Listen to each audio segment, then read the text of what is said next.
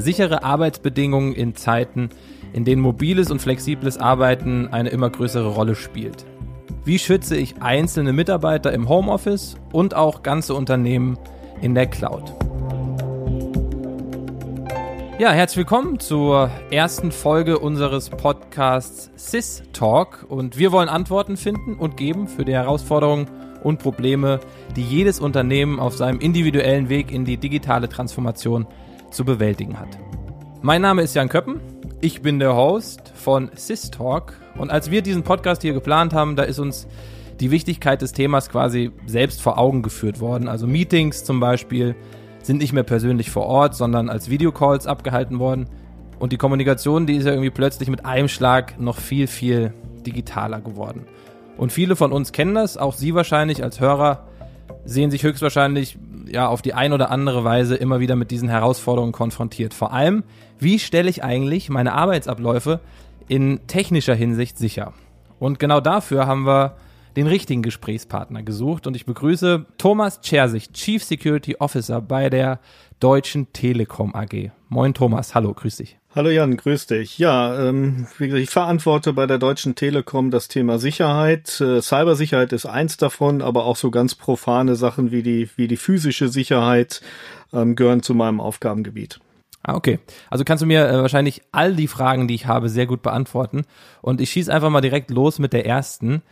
Ähm, viele IT-Dienstleister und Abteilungen sind ja gerade in dieser aktuellen Ausnahmesituation und die ist es ja doppelt gefragt. Zum einen hat sich deren Arbeitsweise wahrscheinlich seit einigen Wochen grundlegend geändert und zum anderen müssen sie für das weiterhin reibungslose Funktionieren und die Sicherheit der IT bei ihren Kunden oder den Kollegen und Teams in anderen Abteilungen auch, ja klar, unter diesen jetzt veränderten Bedingungen sorgen. Wie bringt man denn gerade diese beiden Aufgaben ähm, unter einen Hut? Ja, das ist in der Tat eine riesen Herausforderung in den Tagen aktuell, insbesondere weil wir die Kontaktsperren haben. Die betreffen natürlich jedermann. Äh, die betreffen uns als Unternehmen, die betreffen aber auch unsere Kunden und muss quasi alles zu, zur gleichen Zeit irgendwie realisiert bekommen.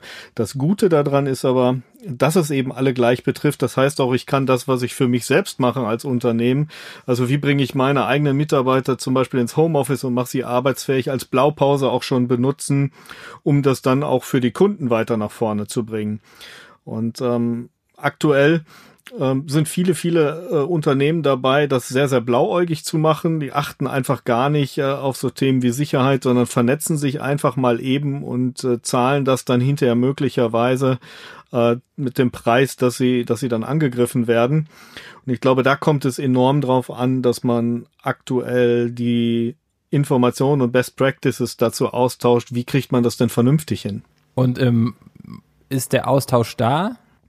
Ja, der Austausch ist äh, im Unternehmen übergreifend da, aber ich glaube, abgehangen aktuell sind viele Mittelständler. Mhm. Gerade die, die kleineren Unternehmen, äh, die haben da doch schon eine riesen Herausforderung. Da gibt es üblicherweise sowas wie Homeoffice gar nicht. Es gibt Statistiken von der EU-Kommission, dass wir vor der Corona-Krise deutschlandweit rund acht Prozent äh, von allen Beschäftigten nur im Homeoffice haben. Im Moment haben wir da eine Null hintergemacht. Also wir sind jetzt bei 80 Prozent in der Größenordnung unterwegs. Und da waren viele einfach gar nicht drauf vorbereitet. Und das, das ist eben so ein, so ein Beispiel eines Austausches. Wie kann ich das realisieren? Wie kann ich das schnell realisieren? Wie kann ich es aber auch so realisieren, dass meine Unternehmensdaten beispielsweise weiter gut geschützt sind? Ähm also trifft ja fast wirklich jeden. Wie ist es denn jetzt also mal äh, auf dich persönlich bezogen? Ich kann es jetzt nur von meiner Seite aus sehen. Es hat sich natürlich bei mir auch eine Menge geändert. Ich bin auch zu Hause, ähm, kann hier teilweise natürlich Sachen aufnehmen, habe eine kleine Fernsehsendung tatsächlich hier in meinem kleinen Büro vor ein paar Wochen aufgezeichnet, die dann auch so im Fernsehen lief. Also man wird auch erfinderisch und man geht neue Wege. Aber wie ist jetzt bei dir momentan die Situation im Alltag? Ähm, du arbeitest nur im Homeoffice oder wie kann ich mir das gerade vorstellen? Ich habe eine ganze Zeit lang nur im Homeoffice gesessen und das ist super fordernd. Ich weiß mhm. nicht, wie, wie es dir da geht, aber bei mir ist das so, man fängt dann morgens um sieben an, ein Telefonat reiht sich ans nächste, eine WebEx geht äh, in die nächste über. Man hat eigentlich kaum mehr Zeit. Also die Zeiten, die man sonst hat, um mal von einer Besprechung zur nächsten sich mal einfach durchs Gebäude zu bewegen, von einem Meetingraum zum nächsten, das fällt alles weg. Äh, man fühlt sich so abends, als wenn man den ganzen Tag Kohlen geschippt hätte oder so, also richtig hart körperlich gearbeitet hätte und ist total platt. Und ähm, seit diesem Montag bin ich jetzt äh, wieder ins Office zurückgegangen und ich bin echt heilfroh. Mhm. Und mir fehlt auch total der, der wirkliche Kontakt mit äh, Kolleginnen und Kollegen. Das ist schon was ganz anderes, ob man das nur am Telefon macht oder ob man sich da wirklich physisch mal trifft. Immer natürlich mit dem gebotenen Abstand, mit, mit den ähm, Spielregeln, die jetzt irgendwo ein Stück weit unsere neue Normalität werden. Aber ich glaube, auch da geht es drum, dass wir da schnellstmöglich reinkommen, um uns mental irgendwie auch nicht abzuhängen. Ja, das ist ja, glaube ich, die größte Herausforderung, da irgendeinen Weg zu finden, der dieses neue Normal ähm, auch wieder in so einer Büroatmosphäre möglich macht. Ähm, weil du es gerade beschrieben hast, wie es jetzt bei dir aussieht, ist das denn jetzt in der gesamten Abteilung so oder, oder in den ganzen Unternehmen? Ähm, ihr als Belegschaft als Ganzes sind viele wieder im Büro oder noch teils Homeoffice aufgrund der Auflagen? Wir haben als, als Telekom-Gruppe versucht, wirklich weltweit unsere Mitarbeiterinnen und Mitarbeiter überall da, wo möglich, ins Homeoffice zu bringen. Und dann kommt man auch so auf, auf ganz banale Herausforderungen. Wie bringe ich eigentlich einen Mitarbeiter in einem Service Center, der mit einem Desktop-PC da nur ausgestattet ist, wie bringe ich den ins Homeoffice? Ähm, aber auch das gilt es dann möglich zu machen und die Kolleginnen und Kollegen dann remote arbeitsfähig zu machen. Und so haben wir weltweit alle Leute, die eben nicht draußen beim Kunden sind, die draußen in unseren Rechenzentren sind, ins Homeoffice reingebracht, äh, um einfach diese Infektionsgefahr ein Stück weit zu reduzieren. Jetzt sind wir dabei, wieder den Rollback zu planen. Die ersten Mitarbeiterinnen und Mitarbeiter sind jetzt wieder zurück. Aber es gibt natürlich auch, auch harte Auflagen wie äh, das Abstandsgebot jetzt äh, beispielsweise am Arbeitsplatz. Ja, das führt dann dazu, dass ich im Bürogebäude vielleicht an, am Ende nur noch jeden zweiten Schreibtisch belegen kann. Und äh, da ist eine Menge logistischer Aufwand auch dahinter. Man muss sich enorm viel abstimmen. Und das ist das, was gerade alles stattfindet, wo wir versuchen, eben in dieses ich schaue immer so ein bisschen zurück, das neue Normal zu nennen, aber mhm. ein Stück weit in dieses Normal wieder reinzukommen. Ähm, jetzt stelle ich mir das ja so vor, du hast das gerade schon gesagt, diese Desktop-PCs äh, und davon auf die mobile Lösung überzuleiten. Also habt hat man da überhaupt die technischen Möglichkeiten für? Also ganz banal gefragt, wie viele Laptops habt ihr da rumstehen? ja, also das Gute ist, dass natürlich mittlerweile ganz, ganz viele Mitarbeiterinnen und Mitarbeiter mit einem Laptop ausgestattet sind. Also rund 80 Prozent unserer Leute haben mittlerweile Laptops und äh, Desktop-PCs werden, werden eigentlich fast gar nicht mehr neu, neu ausgerollt. Mhm. Nichtsdestotrotz, so in so einem Service Center hat man die dann doch da stehen. Da wird dann mitunter im Schichtdienst äh, dann Arbeitsplatz geteilt, da stehen dann feste Rechner. Aber das Gute daran ist, das ist ja im Prinzip auch nur ein Laptop im anderen Gehäuse, ja, in dem Fall dann eher ein Schlepptop in, in, dem, in dem großen Gehäuse sozusagen. Und ähm, der Rest ist ja eigentlich nur Software. Und äh, wenn ich auch mal so um die Ecke denke und dann so ein Desktop-Gehäuse mal als Laptop betrachte und die passende Software einspiele, dann kann ich ihn auf einmal genauso benutzen. Ist ein bisschen unhandlich, aber man muss ihn ja auch nur einmal aus dem Büro ins Homeoffice bringen und dann am Ende irgendwann einmal wieder zurück. Okay, also wart ihr, weil du die, die Software ansprichst, auch schon natürlich darauf vorbereitet, weil das ja vielleicht auch ein bisschen ein größerer Aufwand, die Software darauf auszurichten? Ne, das mussten wir dann tatsächlich tun. Das haben wir in unserem Beispiel für 16.000 Mitarbeiterinnen und Mitarbeiter gemacht. Ähm, das hat eine knappe Woche gedauert und dann konnten wir wirklich loslegen, auch äh, die dann ins Homeoffice reinzubringen. Aber ein bisschen Vorbereitung braucht man da schon für. Ich weiß aber von anderen Unternehmen, die haben einfach die Rechner genommen, zu Hause ans Internet gestöpselt. Da haben wir vorhin schon kurz drüber gesprochen. Und dann normalerweise stehen die Rechner irgendwo hinter diesem ganzen Schutzwall im Unternehmen, hinter Firewalls und was für Sicherheitssystemen Unternehmen auch immer. Und auf einmal stalte ich sie dann zu Hause mit den ganzen Kundendaten drauf, dann vielleicht ans Internet. Das ist nicht so die allerbeste Idee, die man haben kann. Also Vorbereitung ist da auch wichtig an der Stelle und das mit Augenmaß zu machen. Aber gehen tut es, wie das Beispiel bei uns zeigt, wenn man vielleicht mal einmal einen Augenblick drüber nachdenkt, findet man auch Lösungen.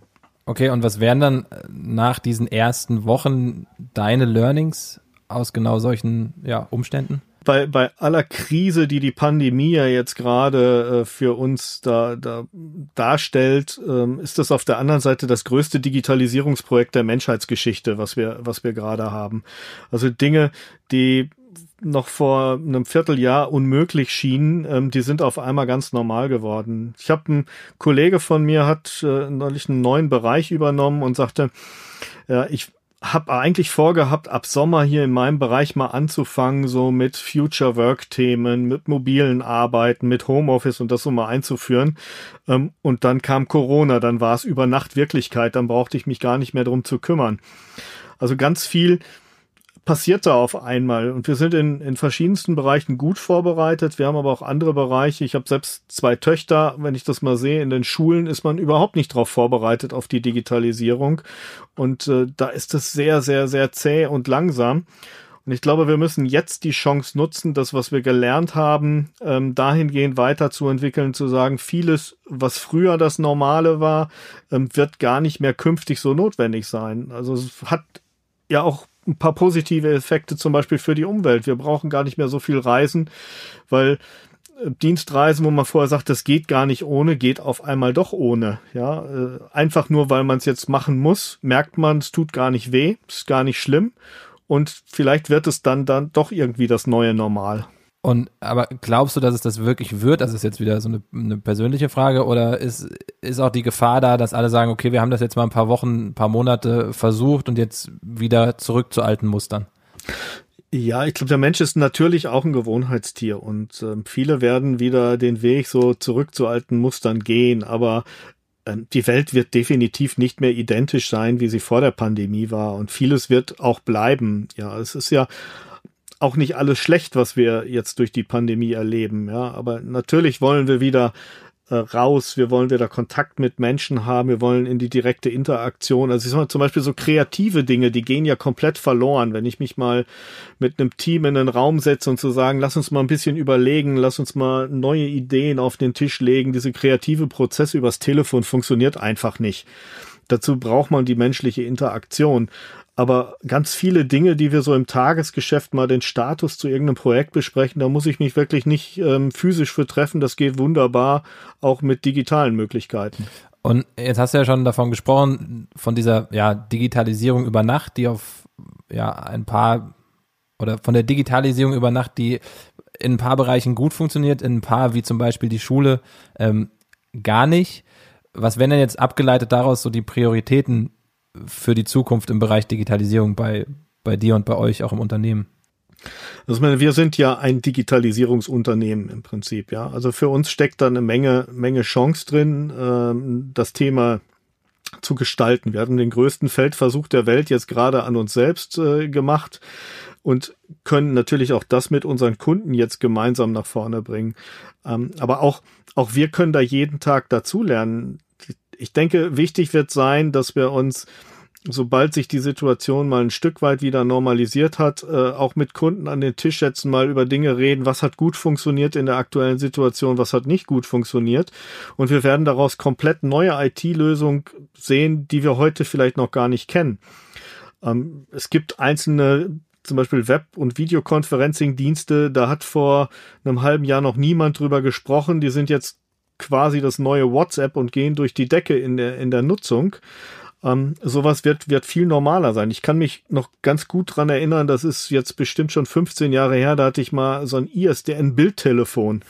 ja, das war äh, der absolute Ladenhüter damals, ja, das brauchte kein Mensch. Heute äh, mache ich das jeden Tag über äh, digitale Möglichkeiten, quasi Videoconferencing mit meinem Team, mit äh, Kunden, mit Kolleginnen und Kollegen. Ähm, ja, manchmal brauchst halt irgendwie solche, solche äußeren Events, die so den Push für solche Technologien geben. Ja, das fühlt sich auch, ne, unabhängig davon, dass es natürlich äh, verheerend ist für viele Bereiche der Gesellschaft und des Lebens, fühlt es sich an wie, ein, wie, wie ein Virus, der sehr ja, in die Zukunft gerichtet geht, weil er sagt, jetzt müsst ihr halt digital arbeiten. Also es wird ja vieles jetzt so umgesetzt, wie man das schon die letzten 15 Jahre gefühlt für mich als Konsument machen wollte. Ähm, das ist so mein Gefühl. Ähm, weiß nicht, also die, du, du beschäftigst dich ja ganz anders damit als ich jetzt zum Beispiel. Ähm, wie ist es aber denn für dich? Dein Arbeits- und Aufgabenfeld hat ja einfach ganz viel mit Sicherheit zu tun, mit Sicherheitsanforderungen auch für Unternehmen. Du hast vorhin erwähnt, einfach zu Hause den Arbeitslaptop beziehungsweise den Arbeits-PC anschließen, ist jetzt nicht die beste Idee. Ähm, wie sieht das denn aus mit den Sicherheitsanforderungen für Unternehmen jetzt mit diesem neuen Arbeitsumfeld? Ja, was wichtig ist, dass man sich in solchen, solchen Arbeitsumfeld einfach darauf vorbereitet, ja. Und es hat uns auch ein Stück weit kalt erwischt, auch wenn wir dann vielleicht doch gut vorbereitet waren. Ganz banales Beispiel. Ähm, wir hatten als Unternehmen für knapp 65.000 Mitarbeiter gleichzeitige Remote-Einwahlkapazitäten. Ja, auf einmal habe ich aber 80.000 Mitarbeiter im Homeoffice. Äh, da hat nie einer vorher drüber nachgedacht, dass ich vielleicht auf einen Schlag so viele Mitarbeiter ins Homeoffice reinbringen musste und musste ganz, ganz schnell zusätzliche Kapazitäten bauen. Es hat aber andere Unternehmen, ähm, ganz kalt erwischt, die hatten gar keinen im Homeoffice, sondern die haben ganz klassisch an ihren Bürostandorten gearbeitet und hatten vielleicht dann Corona-Fall und mussten dann einfach in Quarantäne gehen und durften gar nicht mehr im Büro arbeiten. Und die hat es eiskalt erwischt an der Stelle. Und ich glaube, dieses Planen, dieses Vordenken, das ist eigentlich ja ein, ein Grundthema in der Sicherheit, dass man ähm, das Thema Vertraulichkeit, Verfügbarkeit und Integrität sind so diese drei Treiber der, der Sicherheit. Also Verfügbarkeit, eben das Vordenken, dass solche Lösungen einfach da sind. Das zeigt jetzt nochmal anhand dieser Pandemie, dass das ein gutes Prinzip ist, dass sich das bewährt hat und dass man es auch konsequenter nutzen sollte. Und ähm, die, die Herausforderung ist natürlich dann auch immer so eine Kosten-Nutzen-Perspektive, ja, dass man auf der einen Seite sagt, naja, wofür soll ich so viel Reservekapazität mir vorhalten, kostet ja auch alles Geld. Mhm. Auf der anderen Seite aber feststellt, wenn man es nicht getan hat, dann fliegt es einem vielleicht komplett um die Ohren. Das ist so, so der erste Aspekt. Ein weiteren Aspekt, den ich dabei sehe, dass gerade aus so einer Perspektive eines Sicherheitsverantwortlichen, viele sind dann, dann noch so unterwegs zu sagen, ich baue meinen Gartenzaun drumrum und alles, was dann innerhalb des Zauns ist, das kann ich gut kontrollieren. So, jetzt kam dann irgendwann die Cloud und dann gingen so die ersten Teile, nämlich meine Daten, schon raus aus dem behüteten Gartenzaun. Ähm, jetzt durch die Corona-Krise ist es nicht nur die Cloud raus, sondern auch die Mitarbeiter. Also es ist eigentlich gar nichts mehr innerhalb meines Zaunes, sondern alles außerhalb meines Zaunes. So, das heißt, mein klassisches Schutzkonzept, ich baue den Zaun drumherum, hilft nicht mehr. Mhm. Ja, ich müsste jetzt quasi den, den Zaun durch jedes Arbeitszimmer von jedem Mitarbeiter, durch jeden Cloud-Service ziehen. Also ich muss neue Lösungswege finden. Wie schütze ich eigentlich die Daten von einem Unternehmen? Ich kann mich nicht mehr auf die althergebrachten Methoden verlassen. Und wer da noch nicht mit angefangen hat, der hat jetzt eine riesen Herausforderung gehabt in der aktuellen Zeit. Und ist das denn in dieser aktuellen Zeit äh, schnell umsetzbar, wenn man sich damit gar nicht beschäftigt hat? Es kommt immer ein Stück weit darauf an. Also es kommt darauf an, wie groß ein Unternehmen ist, über wie viele Mitarbeiter man redet. Aber ähm, ein gutes Beispiel sind ja Video- und Web-Conferencing-Services, sei es äh, Cisco, äh, Zoom, Microsoft. Es gibt ja eine ganze Reihe ähm, äh, Anbieter, die, die solche Lösungen haben. Da haben sich ja sehr viele sehr schnell mit arrangiert, zu sagen, na, ich kann online mich anmelden, kann mir eine Kennung besorgen und es funktioniert. Ähm, wenn ich aber Zugang zum Beispiel zu meinem Firmennetz bauen muss, dann wird schon ein bisschen schwieriger. Dann kommen wir in so Herausforderungen, da muss ich ja erstmal vielleicht auch die Hardware bestellen und aufbauen vor Ort. Und jetzt ist noch mal eine Nummer schwieriger geworden. Die Hardware kriege ich vielleicht gar nicht geliefert, weil unsere ganze Lieferkette global auch unter dem Coronavirus leidet. Jetzt sprichst du ja Lieferketten an und wenn ihr jetzt auf euch schaut als Unternehmen, dann seid ihr natürlich auch unter erschwerten Bedingungen unterwegs, die Bedürfnisse jetzt eurer Kunden direkt auch zu analysieren und daraus dann eben passende Lösungen abzuleiten. Äh, wie führt ihr denn Aufträge aus gerade?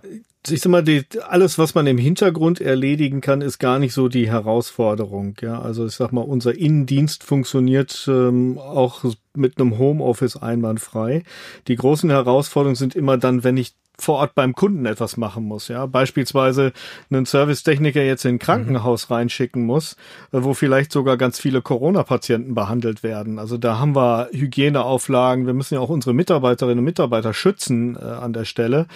Ähm, und dann kommt auch da wieder so ein Thema Vorbereitung. Ja, dann habe ich vielleicht keine Masken, die sind auf dem Weltmarkt auch nicht verfügbar. Wie gehe ich mit solchen Situationen um? Und ähm, das ist das, wo wir klassischerweise im, im Notfall- und Krisenmanagement versuchen, solche Dinge vorzudenken, solche Szenarien vorzudenken. Es war ja ein bisschen auch vorhersehbar mit, mit der Corona-Pandemie. Wir hatten ja die Vogelgrippe, wir hatten die Schweinegrippe. Das waren ja auch schon ähnliche Viren, die Gott sei Dank nicht zu einer Pandemie geführt haben, aber da haben wir damals schon eine Menge raus gelernt und somit hatten wir zumindest mal ein paar Lagerbestände von, von entsprechendem Material da. Und damit konnte ich dann auch Mitarbeiter vor Ort zum Kunden hinschicken und insofern haben wir eigentlich kaum Einschränkungen gehabt. Es gibt aber auch eine Reihe von Kunden, die sagen einfach, wir machen jetzt einen Shutdown und machen jetzt Werksferien. Äh, da geht dann natürlich auch gar nichts mehr. Wenn du das jetzt sagst, dass ihr darauf irgendwie auf einer Ebene vorbereitet wart, hast du das Gefühl, dass ihr da eine der wenigen wart, die so vorbereitet sind oder hat das auch mit einer gewissen Größe zu tun, mit äh, der internationalen Aufstellung, weil man irgendwie noch mehr mitkriegt? Oder hast du andere mitgekriegt, die auch dementsprechend gut aufgestellt waren? Also es gibt schon ganz, ganz viele, die auch gut aufgestellt waren, bestimmt auch, auch äh, viele kleine Unternehmen, ähm, wenngleich ich da jetzt auch nicht so die Beispiele habe, aber es gibt ja zahllose kleinere Unternehmen in, in Deutschland beispielsweise. Mhm. Aber die großen Konzerne, ähm, und insbesondere welche, die verantwortlich sind, wie wir für den Betrieb einer kritischen Infrastruktur, die, die werden natürlich ganz anders mit, mit diesem Thema konfrontiert. Die werden auch von entsprechenden Aufsichtsbehörden äh, mit solchen Themen konfrontiert. Man muss eben auch Sicherheitskonzepte machen und, und entsprechend vorbereiten. Ähm, da würde ich sagen, die, die großen Versorger, Entsorgungsunternehmen, die waren schon, schon ein Stück weit auf die Situation vorbereitet, wenngleich natürlich niemand für für die Härte jetzt, die wie uns diese Pandemie getroffen hat, mit kompletten äh, bundesweiten Ausgangsbeschränkungen, Kontaktbeschränkungen, da hat natürlich dann in so einem Szenario auch keiner sich komplett drauf vorbereitet. Ähm, jetzt so eine ganz, also so eine ganz blöde Frage vielleicht von mir als äh, klassischer Konsument von Medien und von ja als als Internetnutzer ähm, so Serverkapazitäten weltweit äh, sind die überhaupt da? Also ich habe das Gefühl, das muss ja auch unfassbar angestiegen sein, ähm, wenn alle Leute gleichzeitig auf einmal im Netz sind. Also ganz banal gedacht. Ja, also da, da ist schon eine Menge äh, an Datenverkehr angestiegen. Also bei uns war es beispielsweise so, dass ganz, ganz viel insbesondere im Festnetz angestiegen ist. Ah, okay. Aber die Infrastruktur war robust und verfügbar da. Aber wir haben auch andere Beispiele, wie in Italien. Da gab es eine Aktion, dass ein Streaming-Dienstleister, ähm, ein großer, ähm, ein Angebot gemacht hat äh, in, während dieser Ausgangssperren in Italien, dass jeder Haushalt diesen Streamingdienst kostenlos nutzen kann. Und das hat dazu geführt, dass das Internet da zusammengebrochen ist in Italien. Und ähm, warum? Weil jeder hat dann in UHD-Qualität gestreamt, äh, alle Haushalte gleichzeitig. Dafür war die Infrastruktur einfach nicht vorbereitet. Wenn man aber auch da die Lehren dann schnell rauszieht, ähm, und das haben wir in Europa dann getan, dass eben in anderen Ländern dann sofort auch die Qualität beispielsweise von Streamingdiensten von UHD auf HD zurückgeschraubt wurde und damit natürlich das Datenvolumen um ein Vielfaches runtergegangen ist. Und ähm, so haben wir stabile Infrastrukturen. Ich glaube, Serverkapazitäten als solches ist jetzt nicht so wirklich das Problem, außer natürlich in einzelnen Diensten, ähm, wie, wie gerade so Videoconferencing-Dienste, die natürlich einen Wahnsinnszulauf hatten, die mussten erstmal aufrüsten. Die sind natürlich förmlich überrannt worden. Äh, aber auch das war dann eine Frage von zwei, drei Wochen, bis sich das dann wieder normalisiert hat. Jetzt klingt das ja alles sehr nach Zukunft, ist auch vielleicht ein Zukunftsmodell, also über die derzeitige Krise hinaus. Und das hört sich ja alles schon für mich sehr nach New Work an. Ähm, und das wurde ja schon lange vor Corona diskutiert. Ist es das? New Work? Na, zumindest ist, wird es Teil davon sein. Also wir haben im Unternehmen solche Dienste schon, schon vorher auch sehr, sehr viel genutzt. Und vielleicht nicht überall im Management, aber selbst da mittlerweile ist das ähm, so, so gang und gäbe für den Alltag. Ähm, in vielen Unternehmen ist das ja, wahrscheinlich die neue Normalität. Mhm. Und es spart ja auch bei, by the way, noch Kosten äh, für, für Reisen, ist gut für die Umwelt und man verbringt nicht so viele Zeit auf der Autobahn, im Zug, im Flugzeug, sondern kann die auch produktiv nutzen.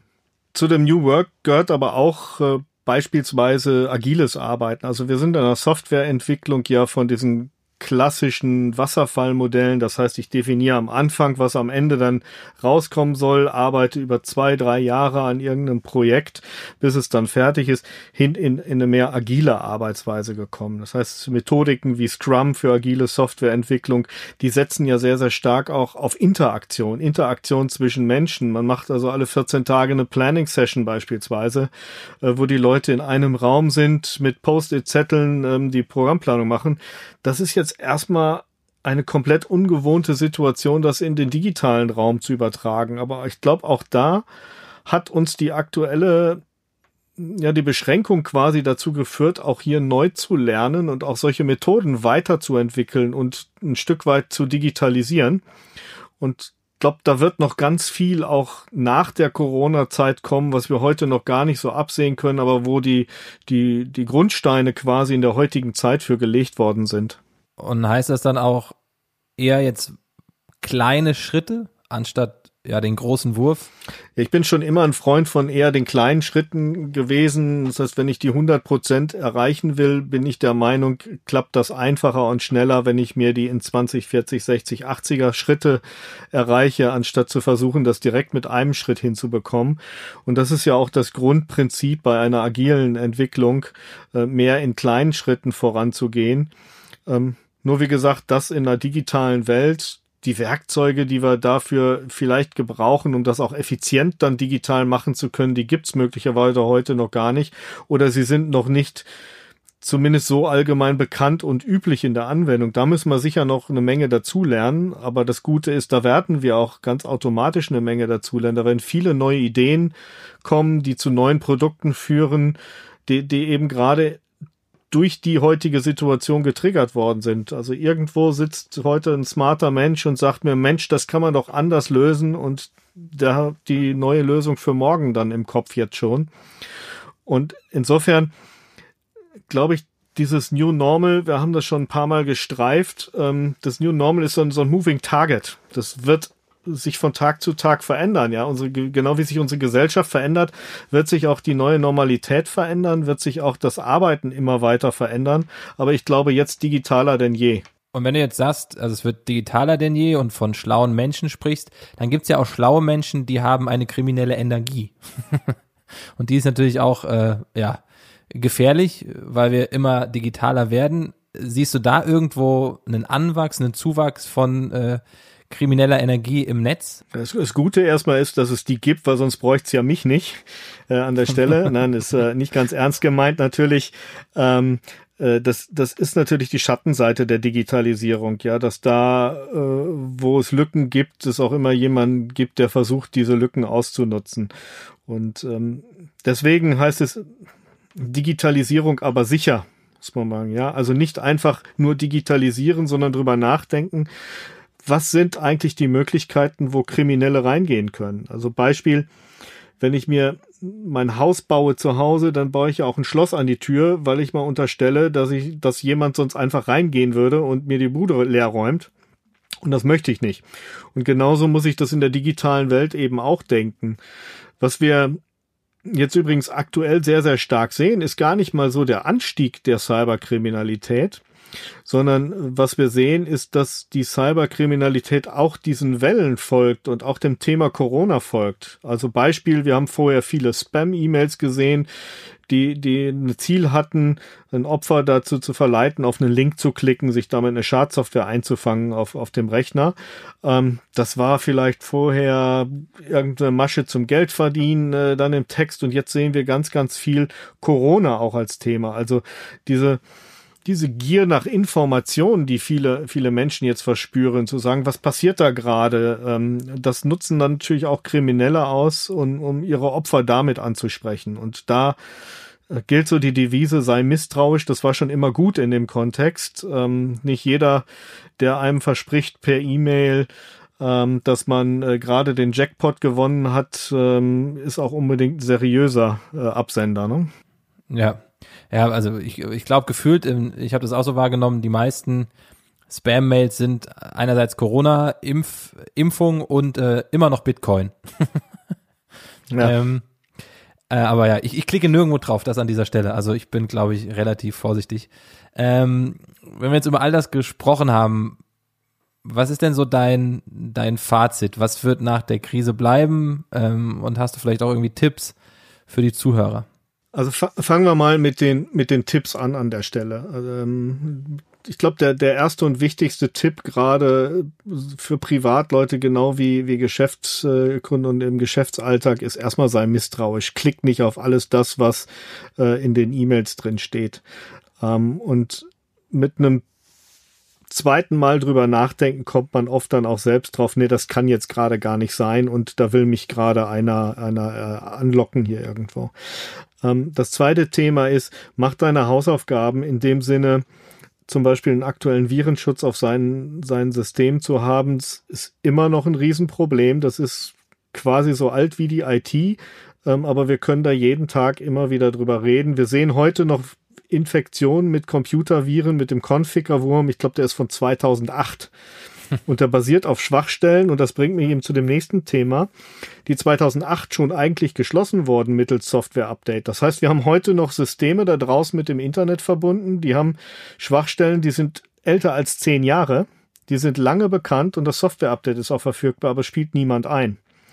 Das mhm. heißt, wir lassen dem, dem digitalen Dieb die Vordertüren offen und ähm, wir reden aber immer drüber, der kommt über die Hintertür rein. Die braucht er gar nicht, solange wir die Vordertür offen lassen. Und wenn man das beherzigt, dann ist man schon einen Riesenschritt weiter nach vorne und dann ähm, hat man schon ein gutes Maß an Sicherheit bekommen. Darüber hinaus muss man sich eben damit auseinandersetzen, was sind wirklich die Informationswerte in meinem Unternehmen, wie soll ich die besonders schützen und dann kann man meine Kolleginnen und Kollegen beispielsweise anrufen, die einem dann auch weiterhelfen und sagen, okay, dann machen wir mal ein individuelles, auf die Bedürfnisse abgestimmtes Sicherheitskonzept und äh, sucht dann nach den zielgerichteten Lösungen.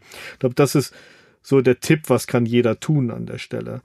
Ähm, mein Fazit ist, äh, die Kriminellen werden immer weiter versuchen, mit äh, den Trends, mit den allgemeinen Bewegungen ähm, in der Öffentlichkeit auch Schritt zu halten. Die werden auch immer ihre Fallen weiter auslegen. Ähm, wir müssen uns dessen bewusst sein. Mhm. Wir müssen uns dessen bewusst sein, wenn nach Corona irgendwas anderes kommt, dass das auch wieder das Thema sein wird, was Kriminelle versuchen zu nutzen für ihre Zwecke. Ähm, wenn wir dieses Bewusstsein haben, ist schon mal viel gewonnen. Das weitere Fazit ist, wir müssen uns einfach mehr auf solche Szenarien vorbereiten. Ich glaube, wir haben uns in den letzten Jahren viel zu sehr auf Effizienz und Kostenoptimierung fokussiert und viel zu wenig auf Resilienz. Mhm. Ich sage jetzt nicht, dass man wie so das Pendel in das andere Extrem ausschlagen muss, aber man muss dieses Thema Resilienz, glaube ich, deutlich mehr wieder in den Vordergrund bringen, weil es kann ja beispielsweise nicht sein, dass es Konzerne gibt, die im letzten Jahr mehrere Milliarden Euro Gewinn machen und jetzt in diesem Jahr ähm, nach zwei Wochen Stillstand ähm, Staatshilfen brauchen. Da ist ja irgendwas faul. Mhm. Also da hat man mit Sicherheit nicht genügend über Resilienz nachgedacht und so gilt das eben für das Thema Sicherheit ganz genauso. Ähm, also die Sicherheit, ja dein Thema. Also noch die letzte Frage dazu. Du hast es gerade auch schon so ein bisschen angedeutet.